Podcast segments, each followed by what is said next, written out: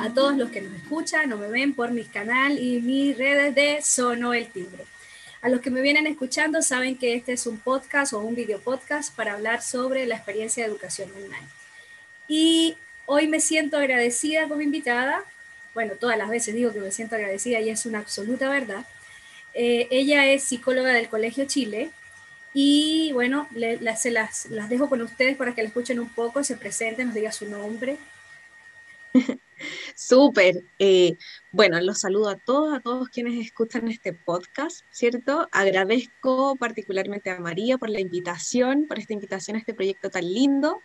Mi nombre es Maciel Carte, soy psicóloga clínica de profesión, tengo un magíster en psicodiagnóstico eh, clínico también, ¿sí? Y actualmente estoy trabajando en el Colegio Chile hace aproximadamente tres años, ¿cierto? Con los niños del segundo ciclo soy mamá también, tengo un pequeñito, Benjamín, de 8 años, así que agradecida de poder compartir también mi experiencia como, no solo como psicóloga, sino también como mamá en este espacio. Sí, sí, sí, mira, un, chiquito de 8 años que es esa edad donde los, nos desafían todavía aún más.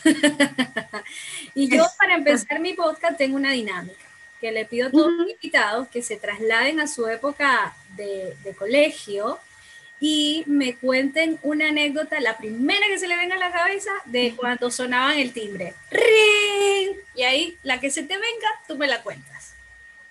A ver, cuando sonaba el timbre, recuerdo que eh, me gustaba ir a comprar al kiosco porque en realidad siempre hacer tiempo para entrar a clases era clásico. Así que corrí a comprar ahí unas pequeñas golosinas para poder estar en clase. Y creo que eso era lo que más hacía cuando, cuando sonaba el timbre, eh, porque el resto del tiempo lo pasábamos jugando, eh, pasándolo bien y, creo que siempre se nos hacía tan cortito el recreo. Esa es una gran verdad, el recreo siempre se hace cortito. Así es, como que nunca es suficiente. Ahorita el recreo, yo creo que para los papás ha sido un gran desafío cómo manejarlo. Yo, yo desde el punto de vista de mamá, eh, tengo un trato con mi hija más chica, que es que por lo menos como ella tiene los recreos más largos, son recreos a veces de media hora, eh, le digo que vamos a adelantar tareas asincrónicas para que la tarde la tenga libre. Entonces, algunos días me funciona, otros no tanto, porque, porque ella dice, bueno, ¿y, yo cómo hago cuando tengo recreo? Y a la final termino diciéndole, bueno, el resto de la tarde. E, en tu caso, ¿te ha tocado manejar tiempos libres durante los horarios de clase? ¿Cómo lo has hecho? Sí, justamente yo creo que esa es la mayor dificultad, porque eh, generalmente los niños, sobre todo de la edad de mi hijo, por ejemplo, y, de los estudiantes del segundo ciclo también, es que nos cuesta eh, tomar estos espacios como un tiempo libre porque no hay un, límite físico con los espacios, como que nuestros recreos, nuestras clases, todo eh, se transforma en un mismo espacio. Entonces es súper difícil como entender que es un espacio distinto, que podemos disfrutar y hacer algo diferente. Entonces, en la gestión de estos espacios ha sido súper complejo. Estamos todos en la casa, generalmente los papás estamos trabajando eh, y nos cuesta ofrecerles actividades también, que es lo que más nos falta hoy. Así que eh, los tiempos son muy cortitos, a veces también en mi caso, son de 15 minutos entre las clases, entonces en realidad ese tiempo lo abocamos probablemente a comer un snack, comer algo, ¿cierto? Entre medio una colación, eh, y a darles tiempo de respiro, de que puedan probablemente pararse, caminar, dar una vuelta, hacer algo de actividad física, porque efectivamente hay un desgaste importante respecto al tiempo que estamos pasando en pantalla. ¿Cierto? Hemos visto distorsionados nuestros tiempos y nuestros espacios, así que ha sido todo un desafío el, tema de los recreos. Sí, sí que lo es. Y ahora, ahora haciendo reflexión yo, porque yo te hablé con toda la libertad, porque claro, mi, mi trabajo y mi tarea es cuidar a, las niñas. Yo no tengo un trabajo fuera de casa, tengo el trabajo de la casa y, y, puedo manejar mis tiempos. Pero cuando tu tiempo... Es un trabajo tremendo también. Sí, sí, sí, no, sin desconocerlo, porque de verdad que es tremendo. Eh, pero por lo menos yo tengo mi tiempo para gestionarlo yo. En tu caso, hay un tiempo que tienes que gestionar laboral con el tiempo de la casa.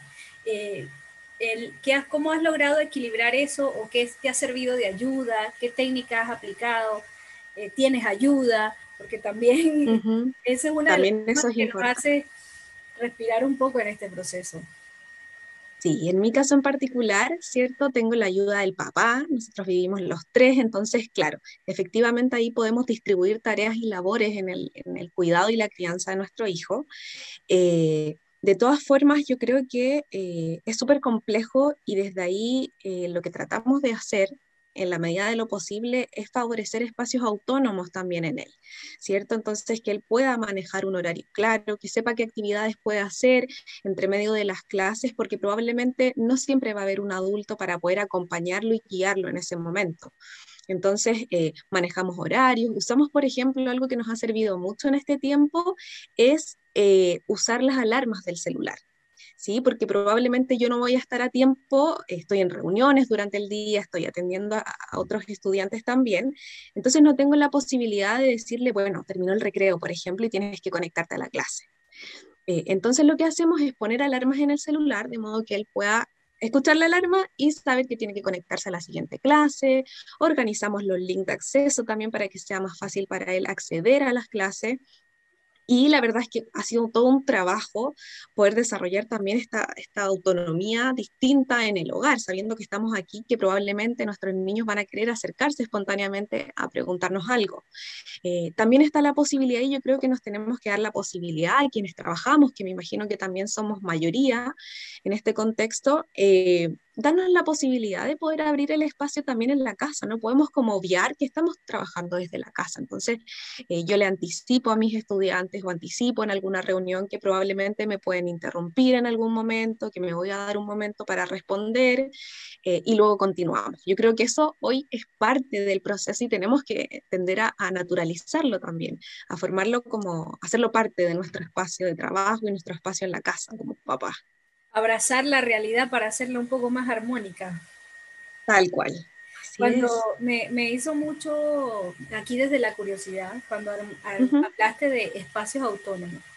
Y yo creo que cuando tenemos hijos más pequeños, bueno, la mía tiene seis años y está en primero, primero básico. Y plantearme el espacio autónomo ha sido un ir y venir en este, más este año que el año pasado. El año pasado la, la acompañé más y este año he ido soltándola de a poco cada vez más, siendo más satélite que presente. Y claro, ella tiene seis años y trae consigo que hay mucha curiosidad, hay mucho deseo de participar. Eh, también hay, hay cierta frustración de que a veces no maneja el contenido y quiere preguntar cinco veces a veces lo mismo. Este, y hasta qué punto nosotros como papás debemos soltar, porque también, también se genera en, en, los grupos de WhatsApp, oye, los papás que esté ahí, que lo acompañe, que, que, le diga que no moleste, que no interrumpa, o que ya, ya, ya fue mucho, cuando es, a veces hay casos específicos. Eh, y yo en mi caso puedo estar satélite, y vuelvo a insistir con esto, y estar ahí con la niña más chica diciéndole, oye, ya preguntaste una vez, si no te quedó claro, yo te voy a ayudar pero hasta qué punto eh, es eh, para nosotros, hasta qué punto no. Desde, desde la psicología y tus conocimientos, la autonomía de nuestros niños, eh, estamos vulnerándosela en este momento como padres cuando estamos todo el tiempo encimosos a esta edad o a esta edad todavía tenemos que estar ahí sentados al lado de ellos. Creo que a lo mejor no hay una respuesta correcta, pero ¿cuál sería la funcionalidad más adecuada? Probablemente no hay una respuesta correcta porque efectivamente tenemos niños muy distintos en el universo de niños existentes, así que en realidad es una tarea difícil y una tarea que tenemos que asumir cada uno con, nuestras familias, con nuestros hijos, para ir atendiendo y observando también cuáles son sus necesidades, hasta qué punto nosotros podemos favorecer cierta autonomía. Siempre es importante darles independencia. Muchas veces ahí aparecen como los temores y las fantasías de los papás, entonces queremos acompañar. Hoy que tenemos la posibilidad de estar presente en las clases también, queremos como saberlo todo y manejarlo todo. Entonces yo creo que ahí tenemos que regular un poquito también nosotros como papás, entender que tenemos que darles el espacio, que cuando ellos estaban en la, en la clase, digamos, de manera presencial, ellos tenían su propia autonomía. Eh, la profesora manejaba un grupo de 40 o más niños muchas veces y ellos tenían que ser capaces de alguna manera de avanzar de acuerdo a sus posibilidades y de acuerdo a sus herramientas. Yo creo que como papás la clave es darles herramientas para que ellos puedan desarrollar su autonomía de acuerdo, por, supuesto, a su edad su proceso madurativo. Sabemos que un niño de 6 años no necesariamente tiene las mismas herramientas que un niño de 8 años. Entonces probablemente va a requerir más de mi presencia física. Pero lo importante es que esto va, a ir avanzando progresivamente. Entonces, eh, yo creo que lo importante es poder darles herramientas, eh, poder encuadrar el espacio. Mira, esto es lo que tú puedes hacer, estas son las herramientas, te voy a dejar todo dispuesto, por ejemplo, en la mesa para que tú puedas eh, avanzar en tus actividades. Esta es la forma en que tú lo tienes que hacer. Entonces, podemos modelar, también hacer el ejercicio de practicar. Mira, te puedes conectar de esta manera, te voy a enseñar cuáles son las funcionalidades por ejemplo, para levantar la mano en la clase. Entonces, poder ir modelando, dando ejemplos eh, y entregándoles herramientas para, poquito, para que de a poquito ellos puedan ir adquiriendo esta autonomía que hablábamos y que es tan importante hoy en este proceso de pandemia, porque, porque justamente hemos visto alterado nuestro mundo cotidiano, nuestra vida diaria, eh, y ha sido muy difícil para todos también. Entonces, yo creo que por ahí va un poquito la respuesta darles un espacio seguro, un espacio predecible, organizar rutinas en la casa también, donde ellos sepan más o menos qué va a ir sucediendo durante el día. Probablemente eso también nos va a ayudar a bajar la ansiedad, la angustia que pueda generar este ir y venir de cambios que, han estado sucediendo a propósito de la pandemia. Yo, yo trato de hacer siempre el ejercicio y si estuviera en la sala de clase y de ahí, y ahí tengo una, una me saqué un mito realidad he tenido conversaciones con, con, otras mamás, entonces eh, siempre sale el tema, no, pero es que hay, que hay que estar ahí porque no es solo un niño, son 35 niños y si pregunta cinco veces, entonces no está molestando él solo, sino que está molestando a, 35 niños más. Y lo otro, el otro es que, ay, se me fue la idea, eh, vuelve, vuelve, vuelve la idea a la cabeza. Y, a ver, estamos hablando de independencia. ¡Oh, se me fue! Ya. Las interrupciones en clase, hacer el ejercicio de pensar, ¿cierto? ¿Qué harían ellos si estuviesen en las clases presenciales ah, por ahí? Ah, por ahí, el mito, aquí, lo tengo aquí anotado. Es qué tan realidad es que los niños en el colegio se portan más tranquilos que en las clases online. Ah, eh, interesante este mito. Probablemente eh, nos pasa muchas veces que los niños en otros espacios y en otros contextos tienden a tener una conducta distinta. Nos pasa también, aquí voy a, hacer un ejercicio también como retrospectivo, pensando en mi propia experiencia de crianza, que generalmente cuando los niños están con los abuelos, están con, con otros familiares, se portan mucho mejor y chuta, llega la mamá y generalmente nos dicen, bueno, llegaste tú y ahora se empezó a portar pésimo, ¿cierto? Se puso más rebelde, se puso más mañoso. ¿Qué pasa? Bueno, lo que tiende a suceder con los niños más pequeñitos sobre todo es que sienten eh, que eh, el ambiente familiar, que las figuras significativas, en este caso las figuras parentales, tiendan a dar un espacio de protección distinto. Entonces me siento con la libertad de expresar mis emociones, de tener un, espacio distinto de expresión, ¿cierto? Entonces ya no estoy tan regulado y no estoy eh, comportándome como se esperaría que me comportara en otros contextos, sino que tengo la libertad de manifestar mis emociones emociones, de expresarme, porque sé que hay un espacio seguro que me va a contener y me va a cuidar. Entonces, probablemente cuando llega la mamá eh, o cuando los niños llegan del colegio a la casa, tienden a tener una conducta distinta a la que tienen en clases. Eso sí es cierto. Eh, van a cambiar y probablemente eh, todo lo autónomo que hacen en el colegio, en la casa va a ser distinto. Entonces en el colegio se comen su colación solo, saben más o menos sus horarios, van al baño solo. Eh, a mí me pasa mucho con mi hijo que acá en el, cuando va al baño necesita ir al baño acompañado conmigo, pero en el colegio él va solo al baño y no hay ningún problema. Entonces tiene que ver con eso, con que ellos saben y suelen de alguna manera sentirse de forma distinta eh, en, distintos espacios también y la familia aporta un espacio seguro eh, que les permite a ellos desenvolverse de una manera distinta. O sea que es esperable que en este caso los más chiquititos sí sean más, más hiperactivos, más inquietos en la clase digital que en la clase presencial. De todas maneras, porque están en su casa. sí. Buena, buena, buena reflexionar, reflexionar sobre eso. Yo, yo a veces le digo a mi chiquita ya, pero imagínate que estás en el salón de clase, ella tiene su espacio para sentarse, hacer su clase en la mesa, usa, siempre usa el, el, computador. Lo del uniforme al principio del año escolar, eh, todos los días se lo quería poner, el primer mes. Después me dijo, no, mamá, ya no quiero usar el uniforme. Y yo dije, bueno, estamos en la casa, esa es la realidad, no voy a pelear con ella. Entonces empezó a usar su ropa normal. Y lo que me pasa también a veces, y esto hablando personal y a lo mejor algún papá también está en lo mismo, es que yo ando en, en, la onda de cuál es mi finalidad eh, con el hecho de que ella vaya al colegio. Y mi finalidad con el hecho de que ella vaya al colegio es también no solo que aprenda, es que tenga una experiencia agradable, que comparta con otros y que en el proceso, si se da lo que tenga que aprender, que lo aprenda. Y eso también me lleva a flexibilizar el resultado. Entonces, eh, ¿qué, a veces cuando la niña siente que no, pero es que el colegio me exige que yo salga bien, yo le digo, pero es que nadie te ha dicho que salga bien del colegio. No, la profe dice que hay que salir bien. Bueno, pero es que esa es su consigna, de como profe quiere que se aprenda. Eh, eh, ¿Cómo manejar como papá o cómo lo, lo, lo podemos vivenciar eh, la flexibilidad del resultado.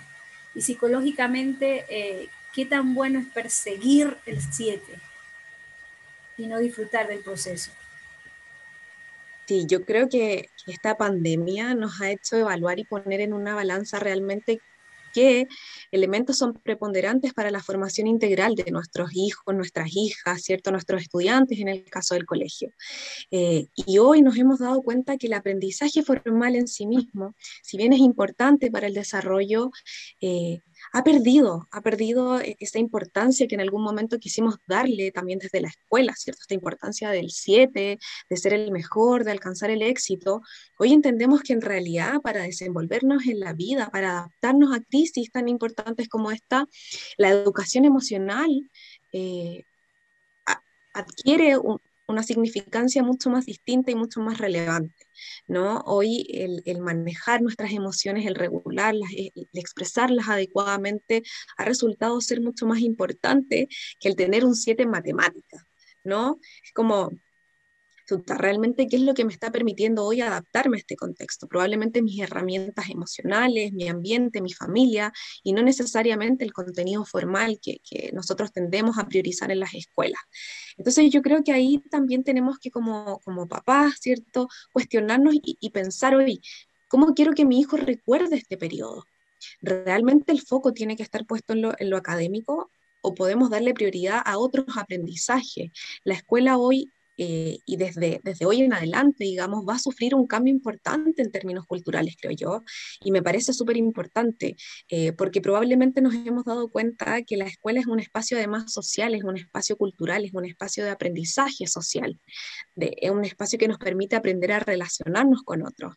Eh, entonces, en realidad creo que el foco va apuntado hacia allá. Probablemente los contenidos van a ir pasando como ha sido hasta ahora pero sí el foco va a estar puesto en, otro lado, en todo lo que tiene que ver con lo emocional, y eso a mí me tiene muy contenta porque hemos podido visibilizar una necesidad que antes eh, tendíamos a disminuir o, a minimizar, ¿cierto? No era tan importante esto de lo emocional, pero creo que hoy, hoy sí hemos notado que, que es relevante poder trabajar en esa línea con nuestros niños como papás también tenemos que hacer un ejercicio importante porque tendemos a vivir en una sociedad muy exitista, muy asociada al logro de objetivos eh, y hemos perdido de vista la integralidad del ser humano. Entonces, eh, como toda crisis, esta crisis nos ha aportado un aprendizaje y un crecimiento importante. Estamos en, vías de poder avanzar en lo que tiene que ver con educación socioemocional y eso sin duda que nos va a favorecer en un futuro cercano. Ojalá así sea. así Escuchaba, bueno, les comento, yo eh, con Maciel la conocí a través de una escuela para padres, que de verdad la, disfruté mucho, la agradezco. Y ahí nos presentaste al psicólogo Lecanlelier. Felipe Lecanlelier, sí. Y me di el tiempo de escuchar una de sus charlas y, cuando él maneja muchos estudios que, que han hecho. Entonces cuando, cuando dijo, dejó una pregunta al aire, así como que, ¿qué recuerdas de tu colegio, de tu etapa de educación básica? Y antes de, decir lo que, él, lo que él dijo, que a lo mejor también, tú también la habrás escuchado, ¿qué recordamos? ¿Qué recuerdas tú de tu época de colegio? Recuerdo mis amistades. Recuerdo el recreo como un elemento muy, muy, muy importante en mi proceso escolar. Eh, porque era el momento en el que podíamos compartir, en el que nos podíamos hacer parte eh, y habitar espacios distintos en la escuela. Eh, y yo creo que eso es lo más significativo y, y me parece súper importante este ejercicio porque también si pensamos en las clases, por ejemplo, propiamente tal, yo creo que si, si hoy me preguntara qué es lo que recuerdo de las clases, más que el contenido, recuerdo algunas experiencias con profesores. Eh, recuerdo algún profesor que, que, en algún momento me dijo, sabes que tú puedes, eh, tienes las capacidades, tienes que esforzarte y lo vas a lograr. Y más que el contenido, recuerdo eso, esa experiencia vincular que logré establecer con uno que otro profesor a lo largo de mi proceso escolar. Y, nos damos cuenta que, que, eso es lo que nos marca, ¿no? Como el vínculo, la experiencia emocional con un otro. Sí, totalmente. Yo hice el ejercicio, a la final hice, bueno, ya, ¿qué recuerdo yo del colegio? Y en realidad recuerdo los procesos afectivos y si recuerdo algo de un profesor, lo recuerdo desde el afecto, desde la emoción que compartimos o como la, la, metodología que tenía para dar una clase, pero era buscando la manera de que uno se interesara por esa clase, porque tuve profesores que yo, yo siempre les dije, se, se, siente genial que ustedes disfruten de dar la clase porque así la transmiten y, y era genial. Recuerdo cuando, cuando hacíamos eh, coloquios eh, literarios o concursos de periodismo, donde todos podían eh, hacer su nota de periodismo y así aprendíamos sobre lo que eran las notas, las notas, una noticia, el contenido se aprendía desde de la experiencia y es bastante enriquecedor desde el sentido. Así que eh, como papá es una invitación a, reflexionar eh, sobre qué perseguimos y, vernos más vinculados con, nuestros pequeños en el espacio que nos toca compartir con ellos, sea mucho, sea poco, pero que ese vínculo sea, sea de, la, de la mejor calidad posible. Complementando eso también, comentarte que, que, a propósito de, de, un montón de estudios que hay en términos de las neurociencias también, que es súper importante porque nos ha, ha, ayudado a entender también los procesos cognitivos a la base del aprendizaje, hoy sabemos que no hay aprendizaje sin emoción. Entonces sabemos que el aprendizaje es una experiencia, una experiencia que se activa a propósito de las emociones que me genera un otro, en el vínculo y en la relación con un otro. Sabemos también que somos seres sociales y que nos conectamos a través de las emociones. Por eso es tan importante que que en la medida en que podamos ir aprendiendo, eh, podamos adquirir un mayor lenguaje emocional también, que aprendamos a denominar nuestras emociones, a reconocerlas, a darnos cuenta cuando hay cosas que, que nos están haciendo sentir mal, que, que, no nos hacen sentir cómodos, ¿cierto? Esta de las, esto de las emociones placenteras y displacenteras, que también hemos hablado harto a propósito de la educación emocional, entender que las emociones no son positivas ni negativas, que no tienen una valencia, ¿no? que son importantes y que probablemente son el motor eh, y, aquellos elementos ¿verdad? biológicos que nos permiten adaptarnos a distintas situaciones a lo largo de nuestra vida, enfrentar desafíos también. Eh, entonces, que, que, nos hagamos conscientes de eso, que nos podamos empapar como sociedad, como papás también, sobre todo en el proceso de crianza, me parece que es lo más relevante hasta hace, hasta hace unos años atrás estaba siendo mamá desde la experiencia de ser hija, por así decirlo, desde la, de ser hija, de ser eh, sobrina, y veía como mi tía, como mi mamá, como mi abuela, y escuchaba cómo se criaron, eh, y hasta hace dos años, insisto, no me había tomado el tiempo de leer algún material, eh, de educación para padres, de educación de emociones, y cuando te empiezas a, a, a leer y a leer, a veces te asusta. Sí. a veces te asusta y, y, te vienen miedos también, porque entonces todo lo que, todo lo que hice estuvo mal, eh, tiene arreglo, tiene control. Y, y, y, bueno, en torno a eso, cuando un papá se pone como yo a leer y a leer, eh, y aquí voy a aprovecharme que eres psicóloga, ¿qué opinas tú? ¿Qué consejo nos das como papá? y como, sí. o, qué, o qué herramienta usas tú. sí, sí, sí. Eh, la verdad es que hay mucho contenido, mucho estudio dando vuelta eh, y a veces es abrumador, eso es cierto, es abrumador porque efectivamente hoy a propósito de, de los avances en términos de los buenos tratos, de la parentalidad positiva, eh, también sentimos de alguna manera como papás que se nos imponen ciertos, ciertos estándares, ¿no? Que tenemos que alcanzar para ser buenos padres. ¿Sí? Y yo creo que en realidad eh, esta idea de buenos papás o cómo ser el mejor papá para nuestros hijos eh, no responde necesariamente a, cuánto conocimiento tenga. Sin duda que es importante ir aprendiendo en la medida en que aparezcan inquietudes, en que tenga este deseo de poder aprender. Pero yo creo que, que el bienestar para nuestros hijos está en la posibilidad de vincularnos con ellos desde nuestra propia experiencia. Y desde ahí es súper importante también, como tú decías, trabajar aquellas eh, historias previas que nosotros cargamos, ¿cierto? En nuestra mochila genética, en nuestra mochila ambiental, porque probablemente nos vamos a ver en algún momento repitiendo patrones. ¿No? Patrones relacionales, cómo me relacionaba yo con mis papás, cómo eran conmigo también, qué vi yo en mi ambiente familiar.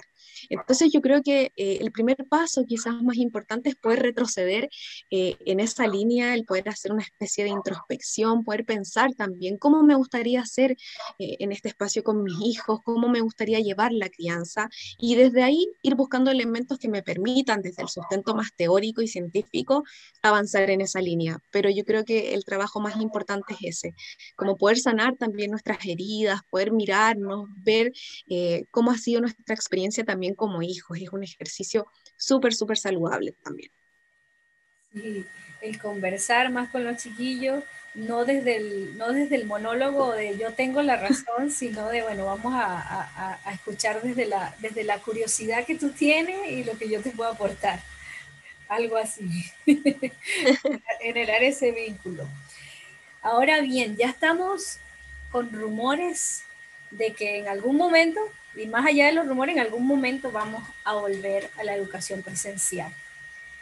Y como mamá igual se presentan miedos porque todo cambio y todo cambio y con cierta incertidumbre, pues de que el COVID todavía está, ya están las vacunas y esto que lo otro, pero ese proceso de transición habrá que llegar, habrá que esperar que llegue el momento y ahí preparar el camino y conversar con los niños de que viene el proceso a través de su rutina escolar. Eh, habrá, habrá que ser más atentos a la escucha de todo el proceso que se va a venir. O, o toca nada más esperar, esperar y vivir otra vez el hoy. Yo creo que es importante eh, abrir espacios al diálogo, preguntar qué pasaría eh, si volviéramos a la presencialidad. ¿Te gustaría volver? ¿Cuáles son tus miedos? ¿Cuáles son tus preocupaciones? Eh, yo creo que es importante mantener ese diálogo previo, ¿sí? no necesariamente esperar el último momento. También es importante durante este periodo poder estar observando ¿sí? a nuestros niños, a nuestras niñas, a nuestros adolescentes también. Eh, porque efectivamente esto nos viene a generar un nuevo cambio en la rutina que ya habíamos logrado adquirir. Es como que alcanzamos cierto grado de adaptación y luego nos desestructuran nuevamente. Entonces, eh, probablemente hay chicos que les va a generar ansiedad, algunos les va a generar más temor, algunos están contentos y ansiosos de querer volver. También tenemos que abrirnos a la posibilidad de que probablemente hay chicos que quieran volver a clases, que, que sienten que es una oportunidad también para reconectarse, para reencontrarse con sus compañeros entonces, eh, abrir preguntas al diálogo, ¿cierto? Evitando poner ahí el componente eh, emocional nuestro. ¿cierto? Nuestras preocupaciones, nuestros temores, porque de pronto los niños también suelen asumirlas como propias. Entonces veo que mi mamá está asustada, veo que está preocupada. Eh, eso no quiere decir, cierto, que, no podamos compartir también cuáles son nuestras preocupaciones. yo creo que aquí la clave es responder dudas, eh, es abrir espacios al diálogo, pero dando espacios también para, para proponer certezas, ¿no? Eh, como papás Probablemente no tenemos todas las respuestas, no lo sabemos todo, pero sí tenemos que dar algunas certezas, entonces hoy tenemos claridad de que no hay una fecha específica, pero en algún momento vamos a volver, ¿cierto? Nos tenemos que preparar para eso, nos podemos planificar, podemos encontrar algunas estrategias, como desde esa línea, dando certezas de lo que hoy tenemos certeza, porque también como adultos tenemos muchas, muchas dudas. Sí, totalmente. Bueno, Maciel, me siento infinitamente agradecida de esta conversa, eh, que espero que los papitos que la escuchen, la escuchen desde el amor, desde la empatía. Eh, hoy yo siento que estamos en una etapa donde los juicios tenemos que respirar y darnos cuenta que hablan más de mí que de la persona a quien lo estoy dirigiendo. Y esta conversa es desde la curiosidad, desde, desde plantearnos preguntas y conversar con nuestros pequeños que a la edad, cualquier edad que tengan, cada etapa tiene su propia dificultad y desafío para cada uno de nosotros. Así que, Maciel, no sé si quieres compartirnos algo más y de verdad de mi parte, agradecida. Y no, agradecida del la verdad es que eh, al igual que, tú, ¿no? Yo espero que, este proceso, que este espacio, ¿verdad? Que estás construyendo sea un espacio para nutrirnos como papás. Eh, probablemente esta pandemia nos ha hecho estar un poquito solos también en este proceso de crianza eh, y eso también nos angustia, nos hace sentir mucha culpa a veces cuando nos equivocamos. Entonces, esta posibilidad de poder compartir experiencias, poder compartir situaciones también que nos puedan estar sucediendo, siempre va a ser súper positivo. Así que encantada de poder haber participado, de poder entregar un poquito también de mi conocimiento, de mi experiencia como mamá también. Así que éxito, nada más.